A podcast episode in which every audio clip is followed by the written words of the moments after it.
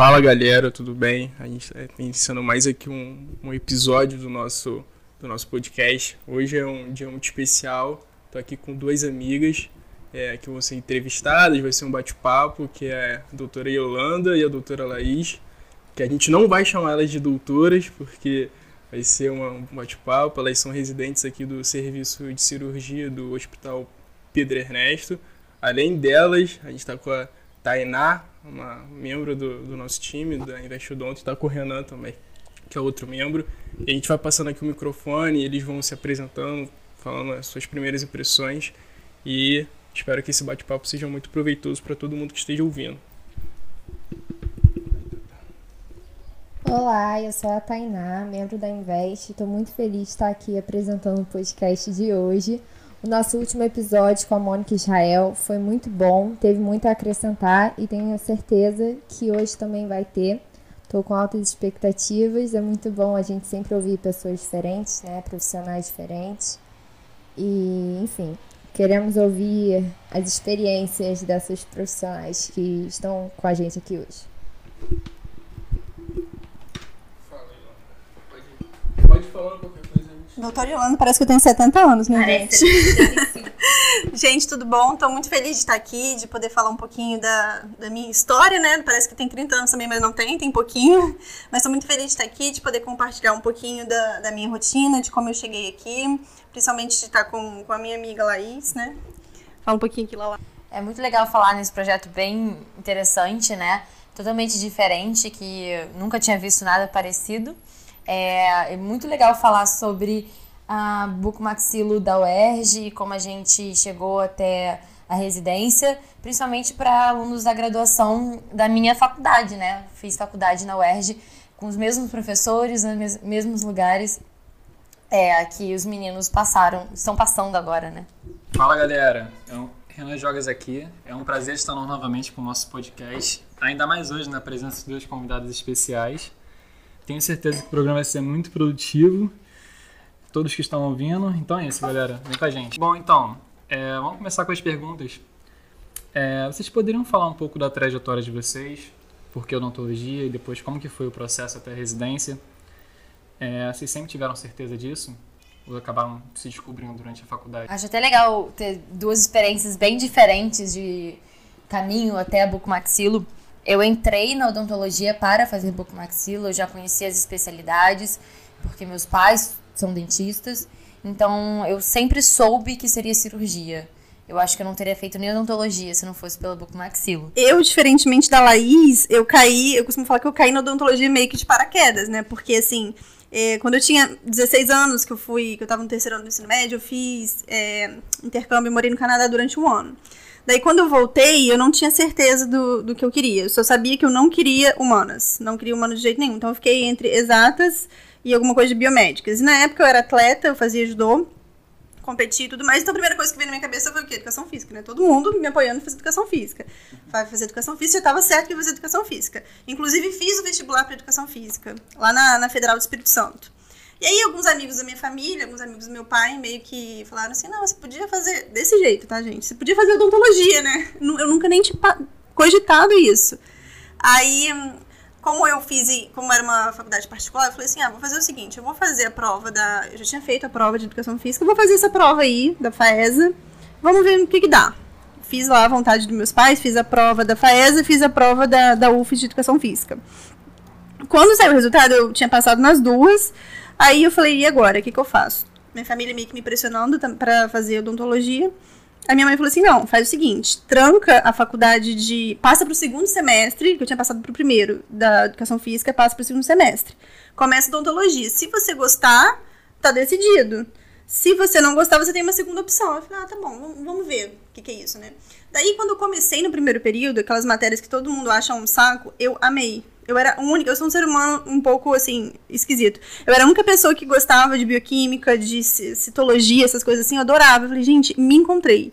Esse é o meu lugar, tenho certeza. E daí, mas ainda não sabendo de, das especialidades de direito, eu não sabia direito o que, que era. Cirurgia para mim era, sei lá, era cirurgia, cirurgia oral mesmo, era extração de dente, eu não fazia ideia do que, que era bucomaxilo. E aí eu lembro que quando eu comecei a ter a disciplina de cirurgia 1 no quarto período, que eu ainda também não tinha muita ideia, mas quando eu comecei a ter a dis- disciplina de cirurgia 2, no quinto período, que eu comecei a acompanhar uma professora minha, que eu fui fazer ideia do que, que realmente era a especialidade. De que, na verdade, não é só aquilo, não é só, não é só dente, igual vocês costumam falar, né? De que envolvia, na verdade, toda a face da região de cabeça e pescoço, cirurgias hospitalares e tudo. E aí eu co- comecei a acompanhar essa, essa minha professora e me apaixonei pela especialidade. E foi ali mais ou menos que eu decidi que eu queria fazer. Que eu queria fazer bucomaxilo, a partir mais ou menos do quinto período. Que eu descobri a bucomaxilo e aí nunca mais larguei. Então, quando eu entrei na faculdade, eu já sabia que era isso que eu queria. Então, eu desde o início eu fui procurar é, estudar a, a área do meu interesse. Então, anatomia foi algo que eu me dediquei bastante. E aí, no segundo período, eu encontrei a Vanessa. E não larguei a anatomia 2 desde então. Eu continuo voltando lá, mesmo formada. Ela, inclusive, quando eu já estava mais pro final da faculdade, me cedeu uma aula da graduação. Então, a aula de artéria maxilar da graduação eu dei para alguns períodos. É, é um prazer voltar lá sempre. A gente, eu, eu, eu era monitora dela, então é, fiquei. A gente acrescentou aula de sutura na anatomia 2, na aula prática, não tinha isso antes. Aí primeiro foi em cadáver ver no, no anatômico, depois a gente colocou o peito de frango, aí a gente foi só melhorando. Eu dava uma aula teórica lá também, e eu era apaixonada por aquilo, né? De secar, aprender anatomia, é, e ela é uma professora tão presente, tão legal e tão inspiradora que muitas vezes eu estudando para a prova da residência, eu tinha dúvidas de, de tópicos não, que não eram abordados. E hum, eu ia pro laboratório, ela me dava aulas particulares, assim. Então, ela me dava, emprestava livros, eu estudava, eu ia lá tirar dúvidas. E eu fui caminhando nesse sentido durante a graduação.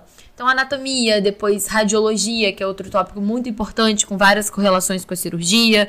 Fui IC do professor Marcelo, fiz é, estágio na PPC, na Policlínica da UERJ, né? Para aprender a ver mais tomografia com mais detalhes, conversar com os radiologistas, que é uma interação importante.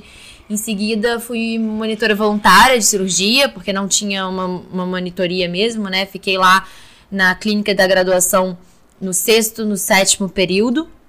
No oitavo eu já estava totalmente focada para estudar mais a fundo para a prova da residência, então já não fiquei com tanto tempo disponível para ficar lá na clínica da graduação. Mas esse contato de estar sempre com a cirurgia, é, fiz também a, a eletiva, que é junto com a atualização da professora Mônica, que estava no último podcast de vocês, e tudo isso só vinha acrescentar, porque, na minha opinião, radiologia, estomatologia, patologia, né, cirurgia, são áreas muito afins. A gente tem uma correlação muito grande. Não tem como você estudar só cirurgia. É, tem uma frase muito legal, né? Quem sabe só cirurgia não sabe nada. Então a gente tem que estudar um pouco de tudo para poder levar tanto um diagnóstico quanto um plano de tratamento. Então eu sempre fui focando nessas áreas, assim. É, como o meu currículo é um pouco diferente de vocês, eu, fui, eu tinha a possibilidade de fazer patologia eletiva duas vezes. Porque era patologia 3 e 4, que na verdade era uma matéria só, mas que eram duas matérias é, na, bu- na burocracia ali da, da inscrição da matéria, eram duas diferentes. Então, eu fiz as duas. Pra poder ficar mais tempo lá e ficar mais tempo próximo, aprendendo mais com o professor Fábio e a professora Tereza, que são dois excelentes professores também. Então eu acabei fazendo toda a minha graduação nesse caminho. E aí eu comecei a acompanhar professores, acompanhar residentes, desde o início lá da faculdade. Isso me inspirou ainda mais em decidir que seria bucomaxilo na UERJ, só na UERJ. Eu não tinha, só fiz prova pra lá porque pra mim não tinha outro lugar. Eu sabia que eu gostava muito de ortognática, sabia que, que na residência você ia aprender e fazer muita cirurgia oral, ia ver um pouco de tudo com professores que foram os meus professores de graduação e as minhas referências na maxilofacial. Então eu queria ser aluna deles de novo e aprendendo mais profundamente, me tornando cirurgiã. Então eu só fiz a prova da UERJ, é, fui reclassificada né, na minha primeira prova, então eu terminei a graduação é, em janeiro, colei grau em fevereiro. Em fevereiro mesmo eu tava lá. Eu tive esse prazer de poder, de poder é, continuar na UERJ. Eu praticamente não saí. Tive um, um mês, quase de umas férias entre a graduação e a residência. e foi muito, muito bom, assim. Eu sou muito realizada de estar lá. É, é, legal porque ela estava aqui falando, são duas histórias diferentes e às vezes a gente na graduação fica pensando, poxa, eu tenho que estar tá decidido, ou eu já tenho que decidir tudo, e às vezes a, na vida não é assim. A Laís, eu tive aula com ela, eu estava no meu segundo período, tive aula com ela, e assim, a, a relação com elas é, é muito interessante, você vendo cada um tem um caminho diferente, e não é um padrão, né? Ninguém tem um padrão dentro da, da universidade. É legal também destacar a importância que os professores da faculdade tiveram na carreira delas, né? São professores. Aproveitando um pouquinho do que a Lala falou, essa questão de, de ficar correndo atrás, de acompanhar, de residente, é uma coisa, inclusive, que muita gente me pergunta, né? Assim, ah, decidi que eu quero fazer bucomaxilo, ou então tô tendencioso a fazer bucomaxilo. O que, que eu faço enquanto eu ainda tô na graduação? Que a gente ainda não tem muito tempo também para ficar estudando o dia inteiro, né? E assim, eu acho que tem que correr atrás o máximo para acompanhar os professores que você, que você admira, que você se inspira, é, fazer, é, apresentar painel, ir em congresso, assistir aula. É, é o momento para você se dedicar àquilo e, e, e, principalmente nas pessoas que te inspiram, né? Assim, eu tive uma pessoa, uma professora minha que me inspirou muito, que eu acompanhava ela em basicamente tudo, eu acompanhava no consultório, eu acompanhava nas cirurgias, e ela foi uma das pessoas que mais me incentivou. E, assim, pegando um pouco do que ela lá falou também, a questão de, de, de, professor, que ela só queria fazer o ERG, só queria fazer o ERG, é, grande dos, parte dos professores da UERJ são é, os autores dos livros que eu li para estudar para a prova da residência. O primeiro livro que eu li de cirurgia ortognática foi do professor Paulo José de Medeiros, que hoje é, é o chefe do serviço da residência que eu faço. E assim, e, e, eu sinto muito orgulho disso, muito orgulho de, de ter sido. Quando eu li aquele livro, eu lembro de ter pensado assim, caramba, isso é fantástico, que livro bem escrito é, ele é fácil de entender, ele é direto, e hoje, para mim, ser aluna dele, ser residente dele, ele ser o chefe do serviço é uma coisa assim, é uma realização. É, tanto dele quanto do professor Roberto Prado também, que foi uma das grandes inspirações que eu tive na, na, na graduação, não era aluna dele, obviamente, né, mas ele, ele é autor de, de um livro de cirurgia que a gente estudou na graduação, e, e, isso também me deixa muito orgulhosa de ser aluna dele, de ser residente dele hoje. É, nós sabemos que vocês são residentes do serviço do UP é, vocês poderiam falar um pouco como é a rotina de vocês, a diferença entre R1, R2, R3, o dia a dia? Do... Sobre a, as tarefas de as tarefas de cada residente, assim, como a gente tem uma hierarquia também muito muito forte no serviço, é tudo muito bem dividido. Então, por exemplo, as tarefas do R1 são tarefas específicas, as tarefas do R2 são tarefas específicas e a R3 também são tarefas específicas. E teoricamente vai assim piorando é, do, do, piorando assim, no sentido de que o R1 é o pior ano e o R3 é o melhor ano, porque o R1, além de ser o primeiro a chegar, o último a sair, ele é responsável pela parte chata da residência, que é a parte burocrática, a parte de pegar peso, a parte de fazer o que ninguém quer fazer.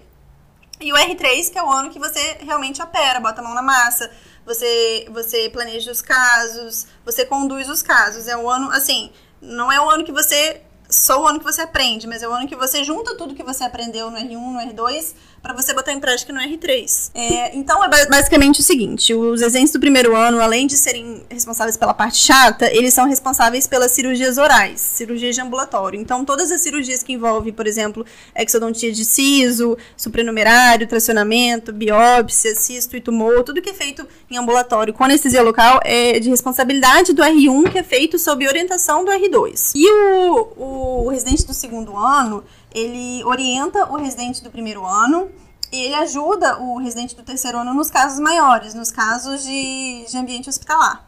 Então, por exemplo, ele ajuda com a fotografia, com a documentação dos casos, ele ajuda com o planejamento dos casos. É, ele também, nas cirurgias grandes, ele entra em campo junto com o R3, junto com o staff. E ele também é orientado pelo R3. Então, basicamente, o R3 é orientado pelo staff, que orienta o R2, que orientam. É, e acrescentando nessa última pergunta que a gente fez, a gente também gostaria de saber se vocês já passaram por algum descrédito por serem mais novas, serem mulheres, numa área que é majoritariamente masculina. Dentro do serviço não tem nenhuma diferença ser homem ou ser mulher. O que importa é o trabalho. E a gente trabalha muito. É, a gente tá sempre com olheira, mas se a gente não tá cansado, não é residente. É, mas não tem nenhuma diferença, não. Nunca tive esse problema. Mais nova, sempre tem, né? Acho que todo recém-formado de qualquer área, não só odontologia, é, vai sofrer algum tipo de pergunta em algum momento. Acho que principalmente na área da saúde, quando a gente vai atender pacientes mais velhos, sempre tem uma pergunta do tipo: Você é formada? Quantos anos você tem? Você tem idade para estar tá aqui? Então, eu já era formada, eu já estava trabalhando e muitos pacientes ficam com essa dúvida, né? O homem ainda consegue deixar a barba crescer e parecer que é um pouco mais velho. Nós mulheres temos um pouquinho de problema com parecer mais velhas do que somos. Mas em relação a ser mulher, nunca tive problema. Acho que a Yolanda também não. A Tainá falou a questão da área ser é, majoritariamente de homens, né? E isso está mudando um pouco, né? Hoje em dia, por exemplo, a gente já vê que entre nove residentes, a gente é em. Nós mulheres somos em seis, Cinco. Enfim, é menos metade é, das mulheres. E ano passado também tinha. Ano passado só tinha. Éramos sete de nove. Éramos sete de nove, sete mulheres. Então, assim, querendo ou não, isso está mudando um pouco, né?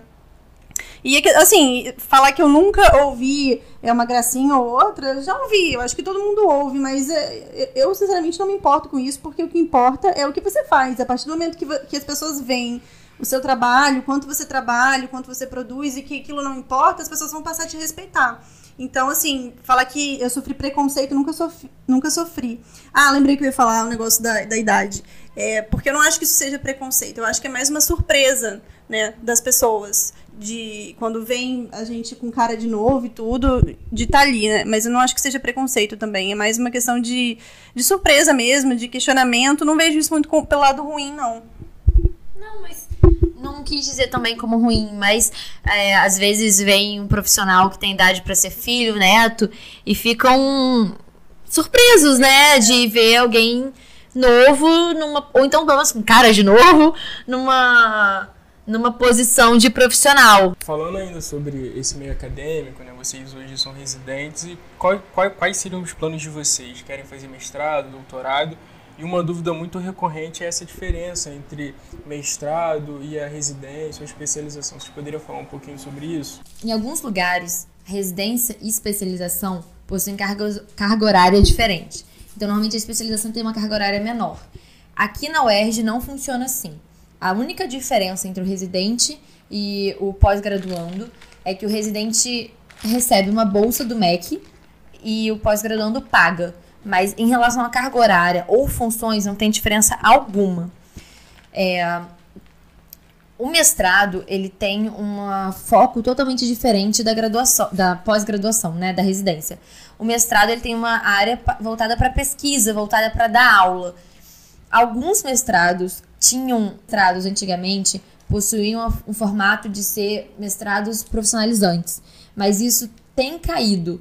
Normalmente Hoje em dia, você tem dois, dois programas separados, né? O mestrado, voltado para a área acadêmica, e a residência ou especialização voltada mais para a prática, para você aprender a operar e tanto teoria quanto prática, né? O mestrado tá assim entre os meus planos, mas eu acho que tem tanta coisa que eu quero fazer que eu ainda não decidi exatamente o que, que eu vou fazer assim que sair da residência. Consultório com os meus pais, então trabalhar com eles é, nessa ideia de equipe multidisciplinar já é uma realidade para mim, mas fora isso, eu tenho outros projetos que ainda não sei em qual momento eles vão ser realidade na minha vida. Mas eu acho que o importante também é nunca parar, é sempre ter novos projetos, novos é, novas direções para a gente sempre continuar estudando, porque na verdade a gente nunca para de estudar, né? A gente é sempre procurando um novo curso, um novo nova área de formação, ou então uma atualização naquilo que a gente aprendeu e mudou, porque o mundo está sempre inovando e a gente tem que estar tá inovando sempre, né? Aí tem aquela frase que a gente tem que, tem que correr muito para continuar no mesmo lugar, né? A gente tem que realmente continuar trabalhando estudando sempre para se manter atualizado. Concordo muito isso que você falou, Lala. A gente, a gente tem que estar tá correndo muito atrás o tempo inteiro, né? É, em relação aos meus planos, eu sou de Vitória, né, Espírito Santo, e eu pretendo voltar para lá, sim. Mas como o meu namorado ele também é residente, é, esse tempo que eu vou ficar aqui esperando ele, eu pretendo tocar algumas coisas e o mestrado tá um pouco nesses planos. Eu vou, é, vou tentar fazer a prova do mestrado, enquanto isso também vou tocando alguns projetos que eu tenho aqui, inclusive alguns projetos que eu tenho com a Laís. E, e é basicamente isso. É, eu também não sei muito, assim, o que, que vai ser exatamente quando terminar a residência, não. Tem vários projetos, mas a gente nunca sabe o que, que a gente vai conseguir colocar em prática, né? A gente vai fazendo, vai fazendo, e às vezes surge oportunidade. O que importa é a gente estar tá pronto para abraçar as oportunidades e abraçar a sorte quando ela vem. Acrescentando aqui a pergunta, eu gostaria de saber se vocês têm vontade de seguir o meio acadêmico e serem professoras, porque vocês poderiam ser referências e assim influenciar é, novos alunos como vocês foram influenciadas também na carreira. Eu tenho, eu tenho vontade de ser professora sim, por isso inclusive que eu tenho vontade de fazer mestrado. É, eu sempre gostei de ensinar, sempre, gostei, sempre fui monitora, sempre, eu gosto muito de ensinar e tá nos meus planos sim. E eu acho que a gente aprende muito também quando a gente está ensinando. Então, na verdade, quando, quando eu ensino, é, eu, eu, eu, acabo aprendendo mais do que eu estou ensinando. Então é uma forma também da gente sempre se manter atualizado e da gente nunca. É, eu ouvi o podcast da professora Mônica, isso era um desejo dela desde a graduação. Isso nunca foi um desejo meu, seguir exclusivamente a área acadêmica. Eu acho que eu funciono muito mais é, como cirurgiã, colocando em prática o que eu sei, do que exclusivamente passando alguma informação para alguém. Mas a gente nunca sabe, né, das oportunidades que aparecem na vida, mas não é algo que eu que eu procuro hoje. Bom, é, como vocês enxergam o mercado odontológico, em especial de cirurgia, e vocês concordam com a fala de que ele está saturado? É, eu acho, assim, concordo que está saturado, mas eu acho que não é nem questão de porque a gente ouve muito assim, não, se você for bom, não está saturado. Eu acho que não é nem questão de ser bom, porque tem muita gente boa, né? Ou às vezes até o melhor. Eu acho que hoje em dia, é, com o avanço da tecnologia, com o avanço do meio digital, tem muitas outras formas a gente se destacar no, no mercado. E, e, eu acho isso muito importante hoje em dia, é, em relação, por exemplo, ao marketing digital, a Instagram. E eu acho que a gente tem que correr atrás para não ficar na mesmice, não ficar só no bom. É, realmente se destacar, fazer alguma coisa que te tire da sua zona de conforto e te leve para alguma coisa é, para alguma coisa diferente daquilo. Fazer fazer diferente né? Muita gente tá, tem também é, feito da, da, internet o mercado de trabalho. E uma coisa assim que, que eu vejo hoje em dia de muito potencial é a própria questão do Instagram mesmo. Uma coisa que um grande entendedor de marketing digital sempre fala que é o Ícaro de Carvalho que o Lucas conhece inclusive é que é o seguinte o Instagram é um shopping center. É, o nosso perfil de Instagram é como se fosse uma loja. No shopping center, a gente nunca tem oportunidade de entrar naquela loja duas, três ou cinco vezes no mesmo dia. No perfil de Instagram, a gente tem essa oportunidade. Então, a gente consegue vender muito mais. Se as pessoas soubessem o poder do Instagram e o poder das redes sociais para vendas, e quando eu falo vendas, eu estou falando é, de todas as profissões, né? Porque todo profissional tem que vender alguma coisa. E a odontologia está muito ligada à venda. Então você tem que ser bom de venda. Não adianta você ser bom, um bom profissional, você ser um excelente cirurgião se você não sabe vender o que você está fazendo. Então eu vejo muito, é, quando falam de mercado saturado, eu vejo muito isso na odontologia antiga. Na odontologia nova, eu acho que tem muita coisa a ser explorada, muita coisa a ser feita, muita coisa a ser inovada, que as pessoas têm que buscar fazer diferente, ser diferente naquilo. A professora Mônica falou no último podcast, né? Quem é bom nunca sobra. Existe né, nessa área da saúde, às vezes, a visão de que o profissional, ele não pode vender seu trabalho, né? Tem uma visão ainda meio que, assim, é muito, um, quase um tabu em como o profissional de saúde falar em ganhar dinheiro. A questão que a gente não quer vender no sentido de mercantilizar alguma coisa ou fazer ou vender uma, uma coisa ruim para um paciente ou, ou alguma coisa é, para ele ou passar a perna. O Brasil tem muito essa visão de que ganhar dinheiro é quase que errado, mas é que a gente, o profissional de odontologia e o médico, ou qualquer outro profissional, ele precisa sobreviver, precisa ganhar dinheiro, precisa trabalhar. E a Yolanda levantou uma bola que é muito importante. Como que a gente entra nesse novo mercado? E, e é esse até o, até o tema do, do curso lá do Ícaro, mas sem a gente saber muito como fazer isso, como que a gente está se adequando a essas novas tecnologias se a gente não está assim, aprendendo isso nem na escola e muito menos na graduação, que ainda é muito, muito é, teórica e tem que ser, e muito laboratorial também tem que ser, mas também eu acho que falta um, um pouco de mais, porque o mundo mudou desde a época de, de, como foi criado as formas como a gente estuda hoje. Assim, uma dúvida que a gente tem é sobre a questão da evolução pessoal. Como que certas é, ações na nossa vida vão transformar o nosso eu, né, o nosso ser, uma coisa quase mais filosófica, mas eu queria saber como que esses anos de graduação e agora a residência, a gente sabe que a residência na Bucomaxila é bem puxada, é, mudaram a vida de vocês. É, é, eu tenho um exemplo aqui da Yolanda, como ela já falou, ela é de Vitória, como que é vir de outro estado para o Rio de Janeiro, talvez é, seja diferente, toda a questão de sociedade. Eu queria saber como que isso mudou a percepção de vocês assim ao longo desse, desses anos. Eu acho que a gente entra na graduação muito novo em geral, né? Eu entrei com, eu passei no vestibular com 17 anos. É, você faz a sua graduação num momento de transformação pessoal muito grande, de transição. É, tanto a graduação quanto a residência, ela, elas vão te dando responsabilidades aos poucos. É, você vai ganhando responsabilidade no momento que você vai atender um paciente, que você vai fazer um procedimento no paciente. Quanto mais invasivo o tratamento proposto, é, que você vai ganhando experiência e conhecimento para lidar com outras pessoas, é, você vai mudando, você vai se transformando. Isso é muito importante e é ideal que seja gradual.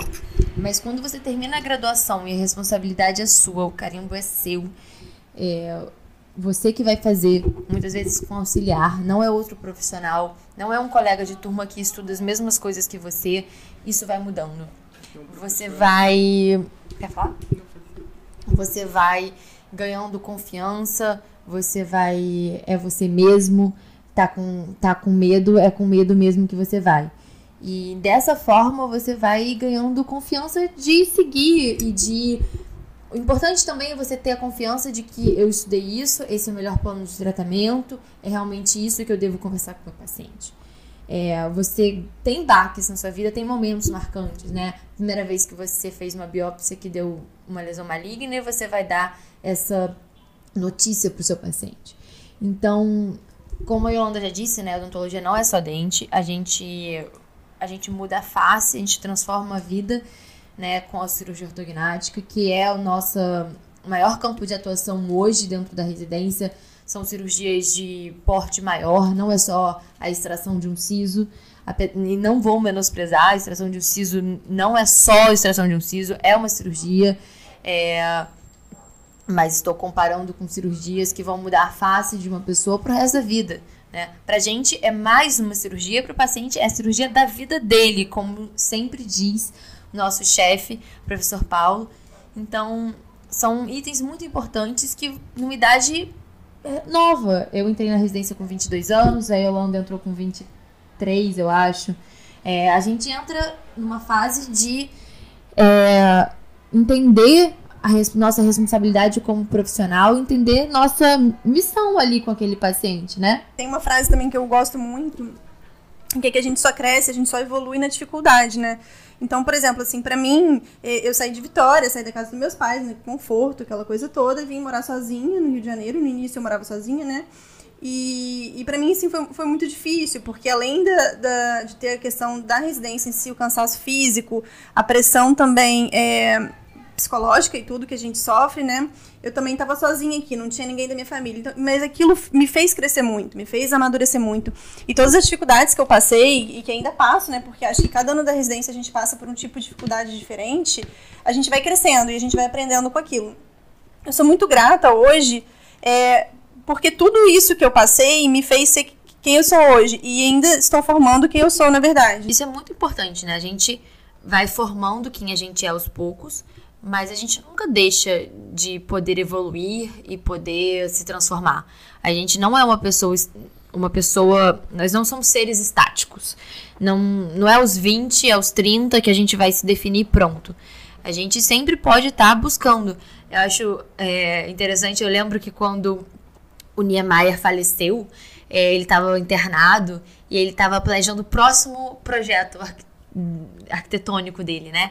E a mulher dele trabalhava com ele e ele estava preocupado com o projeto que ele estava lá no hospital e não estava conseguindo dar andamento. Então, ele sempre continuou trabalhando até o fim da vida. E a gente sempre tem que procurar a próxima coisa a ser feita, né? Sempre tá em movimento, em transformação. Pessoa é profissional. Eu acho que não existe isso, separar o profissional do, do pessoal. O que o, você, o seu eu profissional vai se misturar e vai transformar, vai o seu, a sua vida pessoal e vice-versa, né? Tá tudo muito interligado. Fora que isso que a Yolanda disse da zona de conforto é muito importante. Ninguém cresce é, nos momentos mais tranquilos. A gente cresce trabalhando muito lá dentro da residência.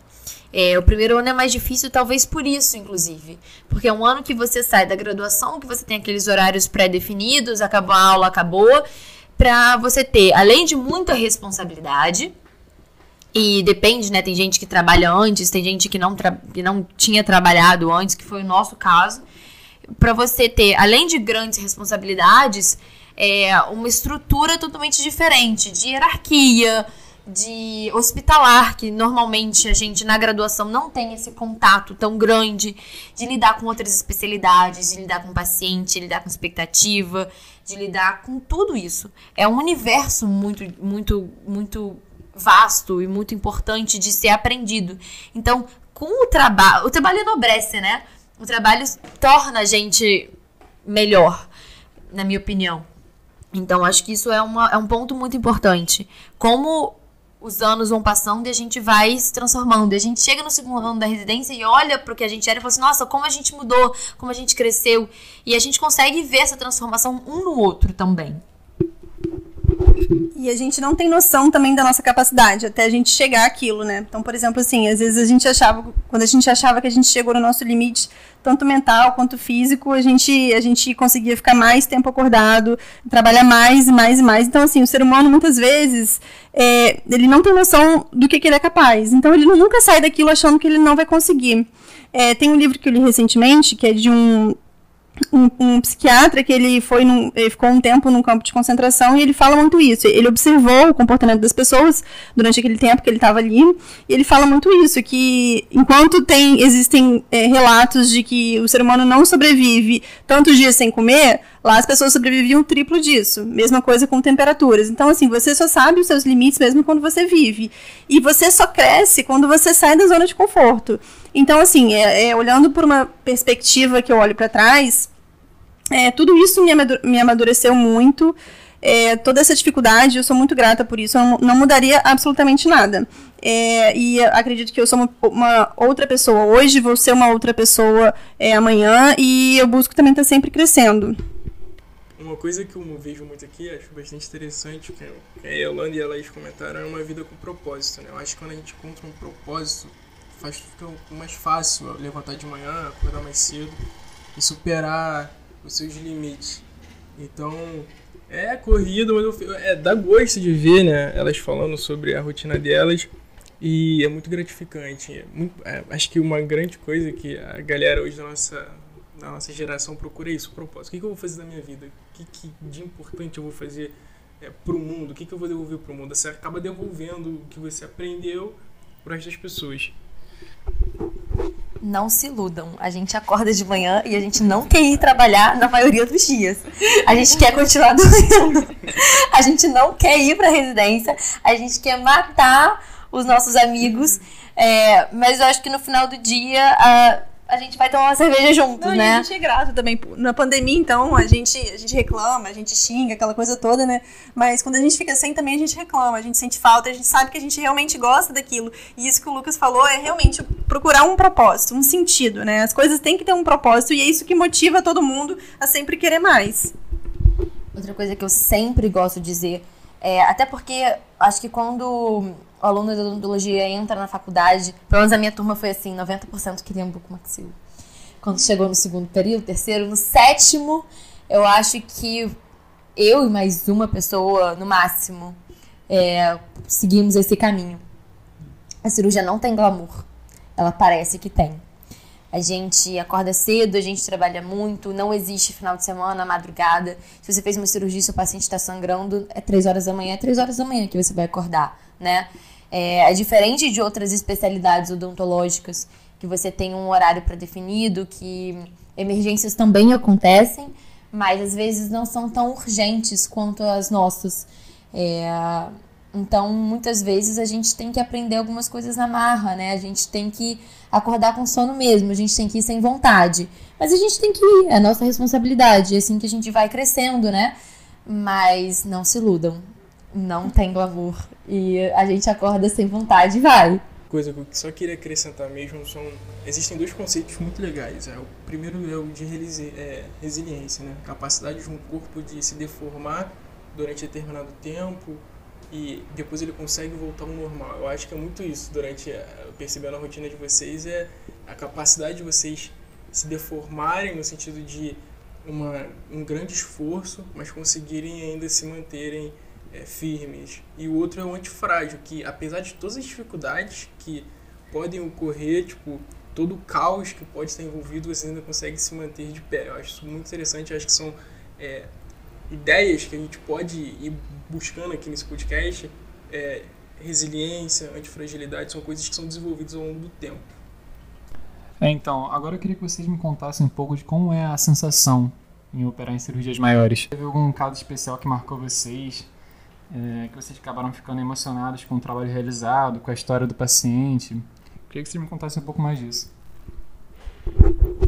É, a gente estava até conversando disso um pouco antes, né? É, acho que, que todo paciente que você acaba se, se apegando um pouco mais do que, do que o normal, a gente acaba se emocionando com o resultado, a gente acaba se envolvendo emocionalmente com aquele paciente. E a gente tem, óbvio que a gente tem isso todo dia, toda semana, a gente se envolve todo dia, a gente se envolve muito, né? Mas é que a gente estava conversando que tem dois casos em, em, especiais que marcaram muita gente. É, um deles foi um caso que eu operei esse ano de um paciente que ele tem uma deformidade facial grande, ele é um paciente que a gente chama de classe 2, retrognata, ele tem um queixinho bem para trás. E, e assim, é, é, é, um paciente que a cirurgia dele foi adiada várias vezes por vários motivos. E ele queria muito operar. Ele está esperando há muitos anos na fila. Aqui no Pedro Ernesto, a, a fila para cirurgia ortognática é muito grande, que a gente tem uma demanda muito grande. Então, assim, aquele paciente estava esperando na fila, assim como quase todos os pacientes, há muitos anos. E a gente marcava a cirurgia dele, aconteceu alguma coisa que ia ter que, que adiar. Aí, para dar essa notícia para ele, era muito ruim, que a gente conseguia ver a decepção na, no rostinho dele, né? Aí marcava de novo, faltava alguma coisa que a gente tinha que adiar. Então foi aquela coisa. Por... Aí veio pandemia. Aí, caramba, pandemia. Quatro meses quase sem fazer cirurgia eletiva. Aí depois voltou. E aí, quando a gente menos esperou, foi assim: foi meio que de um dia pro outro a gente conseguiu é, uma vaga para ele. É, a gente operou ele, foi, foi muito feliz. Foi muito. Eu tava muito realizada nesse dia a Laís também estava comigo, né? E o melhor foi no pós-operatório, quando, quando eu fui avaliar ele tudo, já tinha umas duas semanas de operado, que o pai dele virou para mim e falou: Olha, é, eu não tenho nem palavras para agradecer vocês, porque vocês não têm noção do que é você buscar um filho na escola, ver a turminha toda jogando bola e ver o seu filho sentado no cantinho, sozinho, triste, porque ninguém quer brincar com ele, porque ele sofria bullying, porque sofria é, rejeição e tudo. Então, assim, eu acho que eu espero que você nunca saiba o que é isso, ver um filho nessa situação. Então, realmente, você mudou a vida do meu filho você mudou a nossa vida. E quando a gente ouve esse tipo de coisa, é, não tem como não se emocionar, não tem como é, é, que esquecer todas as dificuldades que a gente passa e, e só ser grato, ser grato por estar ali e por poder proporcionar isso a alguém. Tem pacientes que têm deformidades maiores do que os outros. Então, a Maria Juliana é uma paciente super querida eu posso, acho que, falar aqui, inclusive depois divulgar o vídeo que ela fez de como a ortognática mudou a vida dela. Foi operada no, quando eu era R1 pela doutora Gabriela, ex-residente, e o professor Henrique. E ela fez um benefício antecipado em conjunto com uma cirurgia precoce, o que significa que ela montou o aparelho para fazer a cirurgia, ela não fez ortodontia prévia é, e ela fez ainda em crescimento. Isso foi só possível é, tanto pela, pela união da ortodontia da UERJ, que ela foi com, muito bem conduzida, junto com a cirurgia, que é um papel muito importante dentro da nossa atuação, né? essa, essa, essa conversa, essa aproximação, quanto pela paciente que precisava. Quando é, você tem danos psicológicos importantes num paciente, é o momento da gente operar. Quando isso é possível também, né? Não vamos entrar nesse, nesse momento, nessa fala aqui de quando operar, mas é uma, é uma conjuntura de fatores que nela foi possível. E quando ela operou, foi uma realização para todo mundo. é, ela é a pessoa mais autoastral que já pisou naquele lugar. Pelo menos que a gente tenha visto. Ela tinha. Ela era classe 3, é, muito prognata, com vários apelidos na escola, sofria bullying, é, e mesmo assim ela era muito feliz. É, ela buscava atendimento em vários lugares e quando ela achou, ela não larga a gente. E a gente também não quer que ela largue. Ela vai lá, leva a palha italiana, abraça a gente, tira fotos. E depois eles vão compartilhar o vídeo de como a ortognática mudou a vida dela. E ela é uma paciente super querida. Então ela fala comigo sempre: Laís, eu fiz isso, Laís, eu consegui aquilo. Ela faz parte da nossa trajetória, né? Então ela foi uma dos pacientes que marcou muito a nossa, nossa vida como residente. E além dos músicos que ainda vão vir, né? Mas até agora ela é um caso bem importante pra gente. É, essa próxima pergunta é uma pergunta muito legal. É, o que vocês falariam para Yolanda e Laís do primeiro período? Se vocês mudariam algo? Eu acho que eu teria aproveitado algumas épocas de greve melhor. Eu não tinha talvez maturidade para isso, mas eu tive muitas greves me dedicando de alguma forma diferente, talvez acompanhando que eu, coisas que eu não acompanhei, produzindo de outras formas. Um tempo que hoje eu gostaria de ter e não tenho. Mas é o que a minha avó fala, né? A gente vai dar. A gente só pede o favor, a gente só pede aquela coisinha a mais para quem tá muito ocupado, né? Quem tá desocupado normalmente não vai fazer. Se você tem 20 coisas para fazer, você vai fazer as 22, mas se você tem duas, às vezes você não vai fazer nenhuma das duas, né? Mas, na verdade, a minha frase é: se você tem 20, você vai fazer 18, mas se você tem duas, você não faz nenhuma. É, mas bem por aí. É, então, assim, não é uma frase motivacional, né, de falar, ah, eu mudaria isso. Eu acho que a gente vai crescendo e a gente não pode mudar o que a gente fez com, a, com o que a gente tinha na época isso te faz quem você é, você vai crescendo assim, né? Então a gente vai trabalhando muito. E é, é aquela coisa que a, gente, que a gente já falou, a gente só cresce é, na dificuldade, no meio adverso. Então não tem glamour. Todo mundo tem uma história diferente, né? E vai crescendo nela. É. Agora, falando um pouco mais sobre a nossa ensino de odontologia aqui no Brasil, a gente às vezes sente falta de alguns conteúdos, como gestão, educação financeira básica, que seja. E conversando aqui no, em off, a gente descobriu que a Laís veio de uma família de empreendedores. A gente sabe que a odontologia é, são de profissionais liberais. Então a gente queria saber. É... Laís, começando pela Laís, porque essa é a sua visão, tipo, o que, que você acha de sobre esses temas, tipo empreendedorismo dentro da odontologia, o que, que falta, você acha, assim, na, na nossa área? Eu nasci, na verdade, com pais dentistas autônomos. Então, eles não tinham nenhum outro vínculo além do consultório. É... Então, você sempre tem que estar preparado, porque você sabe, no início do mês, quanto você vai gastar com suas despesas, com funcionário, com luz, água, material, mas você não sabe quanto você vai ganhar, na maioria das vezes. Então, você tem alguns pacientes marcados, sua agenda pode ou não estar tá cheia para o mês, mas você não sabe exatamente quantos deles vão vir, quais deles vão é, cumprir o pagamento, né? É, acontece isso também. Então, a realidade é que você tem muito mais é, instabilidade do que se você tiver. Claro, se tiver um emprego fixo, você pode ser demitido, mas você tem instabilidade de não saber o quanto você vai ter no final do mês. Isso é, é, é o nosso maior desafio dentro da profissão. Você vai continuar trabalhando, mas você não sabe exatamente o, um valor exato, né? Você não tem, você não tem como chegar nesse, nesse, nesse dígito. Então você precisa guardar, investir ou ter alguma outra fonte de renda para você poder ter uma segurança, uma estabilidade maior. Principalmente quando você tem uma família, você tem casa com contas, você tem filhos que dependem de você. Então essa visão de que a gente não pode parar de trabalhar, até porque se o que, você faz se você quebrar sua mão? Como é que você trabalha? Você vai desmarcar seus pacientes e você não vai receber porque você não está produzindo, né? Então, é, eu via meus pais indo trabalhar, né? Uma gripezinha, não, vamos trabalhar.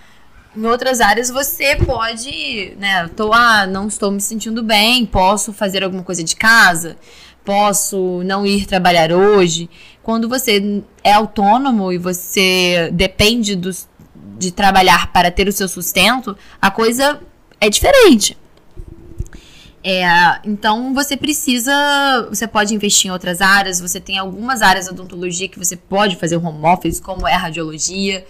É, você tem outras formas, né? Hoje em dia você tem, é, pode, tem gente que tem muitos cursos online que você pode deixar gravado e você tem uma renda a partir disso. Você tem outros tipos de vínculo, emprega, vínculos empregatícios com empresas é, desenvolvendo materiais associados a empresas. Hoje, por exemplo, na nossa área, existem muitas empresas de planejamento virtual envolvendo a cirurgia. Então, hoje em dia, você tem um campo muito maior com o avanço da tecnologia, né? Do que você ficar apenas no consultório ou no hospital. Hoje em dia, você tem odontologia hospitalar, que está crescendo muito, que é uma área enorme, que tem um potencial absurdo e muito importante. Ela é essencial. Então, a gente tem muita, muita coisa aí nova, né? Muita área a ser explorada. Isso é muito, muito legal de, de ver acontecendo. Muito diferente da odontologia de 20, 30 anos atrás, que era basicamente concursos públicos ou consultório. É, e em relação a isso da tecnologia que ela lá falou, às vezes eu ouço uh, as pessoas falando assim, não, porque é, os empregos estão sumindo com a tecnologia, as coisas estão acabando, mas assim, se a gente for parar para pensar o tanto de emprego, de, de profissão nova que está surgindo com a tecnologia é uma coisa absurda, que não existia também anos atrás. Então, assim, falar que por, pelo avanço tecnológico, pelo avanço do capitalismo, que os empregos estão acabando, isso é totalmente mentira, muito pelo contrário. É, hoje a gente tem muito mais oportunidade, próprio dentro da, da, da área da odontologia, de seguir caminhos diferentes do que como 20 anos atrás, igual ela falou. E aproveitando também para falar um pouco sobre a forma que eu cresci, que eu cresci numa família de servidores públicos. Então, assim, eu tenho uma visão, eu tinha pelo menos uma visão totalmente diferente, por exemplo, da Laís, que cresceu numa família onde é, os pais dela eram autônomos e, e, eles tinham que buscar formas de sempre estar ali produzindo, produzindo, senão eles não tinham é, da onde vir o dinheiro, né? O que não era, por exemplo, a realidade da minha casa. Então, é, eu tive que. Eu não tive. Eu acho que falta muito isso na, educação, não só em faculdade, eu acho que na educação básica também, nas escolas no Brasil inteiro. Até porque eu acho que, na minha opinião, a, as escolas. É, de ensino médio, ensino fundamental, elas, elas formam os profissionais para trabalharem para o Estado, que está cada vez mais inflado. Eles não, não criam profissionais para serem liberais, então um dos motivos eu acho que não tem esse tipo de, de educação financeira, essas matérias na, nas escolas, que eu acho que deveria ter, e na, na faculdade de odontologia, que é uma profissão que grande parte também as pessoas são autônomas, aí que deveria ter mais ainda. Então eu acho que hoje em dia eu vejo como uma coisa fundamental. Eu, por exemplo, a, a visão que eu, que eu tenho hoje, que eu estou tentando criar, é, é uma visão que eu estou tendo que estudar as coisas por fora, para poder aprender tudo que eu não aprendi na faculdade. Você sai sabendo ser dentista, mas você não sai sabendo vender como dentista, você não sai, você não sai sabendo como montar um consultório, como fazer a questão de, de imposto do consultório, você não sai sabendo fazer nada. Você só sai sabendo fazer dentista. E ser dentista não é só abrir a boca de alguém e mexer ali dentro. É, tem muita coisa por trás disso envolvida. Acho que isso vai muito da mentalidade do brasileiro, né? O brasileiro em si não é estimulado a empreender. O que é muito diferente dos americanos. Os americanos, você é estimulado a criar startups desde a escola, né? Então você precisa, a gente precisa criar essa mentalidade no Brasil de que não é sempre a estabilidade que vai te trazer realizações pessoais e profissionais. E quanto mais empreendedores, mais empregos a economia vai girando e a vida vai acontecendo, né? E complementando um pouco do que o Lucas falou lá desde o início, a gente tem uma mentalidade brasileira, complementando também o que a Laís falou, né? Tem a mentalidade, o tabu de ganhar dinheiro. Ah, não, ganhar dinheiro é feio. Principalmente em cima da questão de saúde, né? E, e, e assim, a gente tem que quebrar isso, porque dinheiro gera dinheiro, que gera emprego, e as coisas crescem cada vez mais. Riqueza gera coisa boa, gera mais riqueza, isso vai girando. E, e, eu acho que, assim, que os jovens de hoje em dia, eles estão tendo mais uma visão em relação a isso do que se tinha antigamente. Tanto é que hoje em dia, o, a procura por concurso público, as pessoas não querem mais estabilidade. As pessoas realmente querem empreender, querem ganhar mais, querem, querem ter dinheiro e não querem ter medo de falar isso. E eu acho que essa é a mentalidade que a gente tem que ter. Essa visão da Holanda, né, de um país como o nosso, a gente sempre cresce ouvindo sobre estabilidade, né? Tem que ir pra escola, faculdade depois da faculdade, fazer um concurso público. Acontece que o mundo está mudando e, e, o Estado, como a Yolanda falou, é muito inflado. E tem uma visão sobre a questão de empresário, o dentista também é empresário. E tem um livro do Mises, a Yolanda acho que conhece, ela gosta bastante desse economista, Seis Lições, como a Leite falou. O primeiro capítulo ele falou sobre o capitalismo, é muito interessante que ele fala que o empresário ele serve as pessoas, e não ao contrário, como a gente tem essa visão. Então, se você tem um dentista ruim, cara é ruim, e, mas ele não vai ganhar dinheiro, porque ele, o papel dele é servir os pacientes. Então, se ele não está servindo bem os pacientes, os pacientes podem trocar ele por outro dentista, que seja muito melhor. E a graça disso para os pacientes e é, melhor conforme aumenta a concorrência, melhora a qualidade, também os preços melhoram. E para a gente, dentistas, isso volta com uma coisa de que precisamos sempre melhorar precisamos sempre estar atualizados, melhorando, porque senão a gente acaba se tornando esse cara, o dentista que não é bom. E aí ele, esse, aí ele é excluído, porque os próprios pacientes não vão procurar ele, porque existem pessoas melhores. Já caminhando aqui para o final, é, gostaria que. Qual seria a mensagem que vocês passariam para a galera que está na graduação, se formando? Nesse momento até meio complicado de pandemia, e para o pessoal que deseja fazer cirurgia. Muita gente gosta desse tema. Qual seria a mensagem que vocês deixam para esse pessoal? Façam apenas se vocês gostarem muito. Eu acho que eu não me via em nenhuma outra área da odontologia e por isso que eu segui a Buco. Não é um caminho fácil, demanda muito da gente profissional e pessoalmente.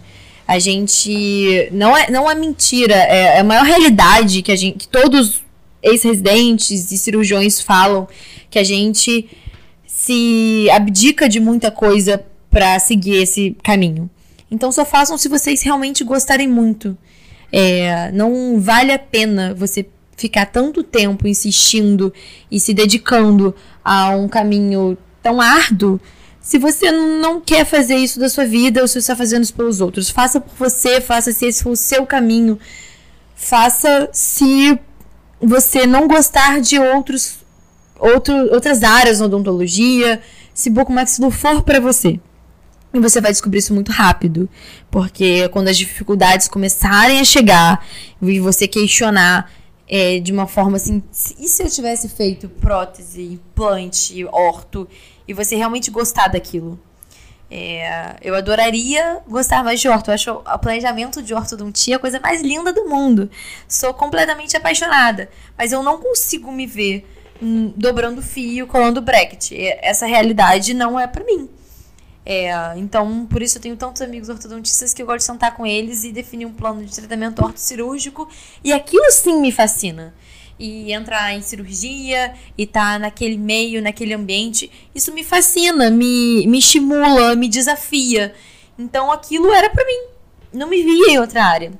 É completamente diferente de amigos meus que se viam na bucomaxilo, mas se viam em tantas outras áreas que decidiram trilhar outros caminhos e são da mesma forma que eu sou realizada, eles também são. Não necessariamente você precisa também fazer bucomaxilo para fazer pequenas cirurgias, né? A implantodontia tá aí para isso. A periodontia também tem outras áreas cirúrgicas é, muito relevantes. É, todo, todo mundo que, que quer alguma coisa, que busca alguma coisa, tem algum tipo de fracasso, né? E eu digo assim, não só fracasso em conseguir aquela coisa, mas fracasso no caminho, algum momento de desânimo, alguém te colocando para baixo, falando que você não vai conseguir. Eu acho que isso é, é parte natural é, de qualquer conquista, né? Então, assim, se tem é, uma pessoa que conquistou muitas coisas na vida, se você perguntar para aquela pessoa quantas vezes ela tentou, ela com certeza tentou muitos, muito mais do que ela realmente alcançou. Então, se tem uma coisa para falar para vocês, para motivacionar, é que, assim, é realmente passar é, o processo de passar na prova é, não é fácil, tem muita gente pressionando, mas assim, para não desistir, não desistir na primeira tentativa. E repetindo aquilo que a gente falou durante toda essa conversa, a gente só cresce na dificuldade, na adversidade. Então, é, e, e, e, começa no preparo para a prova, no, começa no fato de você estar tá ali, você não desistir e você querer realmente aquilo. É, então, assim, não desistam se é o que vocês realmente querem. Se vocês é, chegaram a essa conclusão, é, não desistir, porque uma hora você vai, você vai conseguir. Tentar, tentar, uma hora você vai conseguir. Então, gente, esse foi o nosso podcast. Como que eu faço para encontrar vocês? Se a galera quiser seguir é, no Instagram, é, qual é o Instagram de vocês? Qual é o teu Instagram, Laís? É, o meu Instagram é Laís R. Cabral. Lá a gente acaba postando um pouquinho da nossa rotina, né? Até porque é a nossa vida, então vocês vão entender um pouquinho. Só um pouquinho, porque o Instagram não mostra a realidade em si, né? Mostra só uma pincelada do que acontece no nosso dia a dia. Mas dá pra ter uma ideia, né? O meu é Yolanda Z Lemos, Yolanda com I. E é isso, gente. Foi muito bom estar aqui com vocês, muito legal esse papo. Eu e Yolanda, a gente tem uma mentalidade muito parecida. Nós não somos iguais, acho que ninguém é, mas pessoal e profissionalmente a gente tem ideias e muito parecidas, né? Idem Nolen de velha, né? É, então a gente pensa assim como vocês na questão do empreendedorismo, na questão é, do pensamento de direita do capitalismo, de que só assim a gente tem um desenvolvimento é, social maior, né? É, então é muito legal conversar com vocês e incluir isso na nossa realidade é, da odontologia. Bom, então para encerrar, sem mais delongas, eu gostaria de parabenizar a Yolanda e a Laís pela participação. Eu achei incrível saber mais sobre vocês. Tenho total certeza de quem ficou com a gente até agora curtiu bastante, assim como a gente. Para terminar, fico muito feliz de ter participado desse podcast, de ter ouvido as meninas. É, com certeza elas vão ser uma inspiração aí para muitas pessoas, assim como foi para mim. Eu me identifiquei muito com um pouquinho da história de cada uma. É, espero que vocês tenham gostado e fiquem ligados aí para os próximos episódios e os nossos próximos convidados. Pode ser. A gente pode esquecer. Por favor, sigam arroba investodonto, invest.odonto. Agradeço também a BO, a nossa parceira aí. E muito obrigado se você continuar até aqui. Foi muito bom. E é isso, gente. Até.